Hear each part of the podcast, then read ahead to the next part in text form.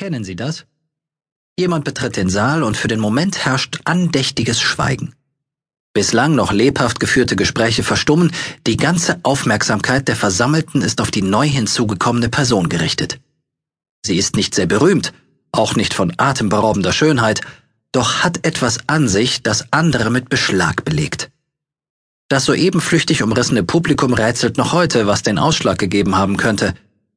Von dem unerwarteten Gast war weiter keine Aufklärung zu halten, denn er hat sich auf dem Absatz umgedreht, um seiner Wege zu ziehen. Für manchen ist es einfach des Guten zu viel, wenn ihm eine derartige Begeisterung entgegenschlägt.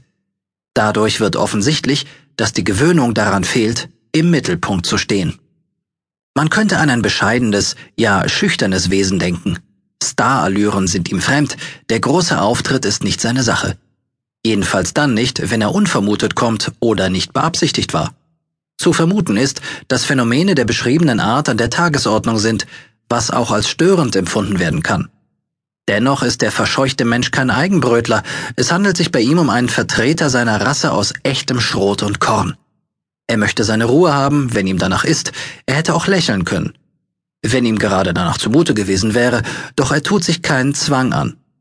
Was aus ihm spricht, ist unverblübte Aufrichtigkeit, ohne jeden Schnörkel, frei von Verstellungen.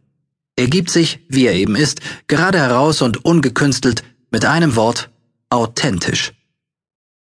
Nur keine Konzessionen machen. Konzessionen an die Etikette sind ihm fremd. Er will sich nicht den Anschein geben, als wäre er ein anderer, bleibt sich stets mit allen Fasern seines Herzens treu. Das fasziniert die ihm Begegnenden auf einen Blick. Sie suchen nach der Maske und können sie nicht finden. Fast jeder trägt doch gern Attitüden zur Schau, die nur darauf warten, durchschaut.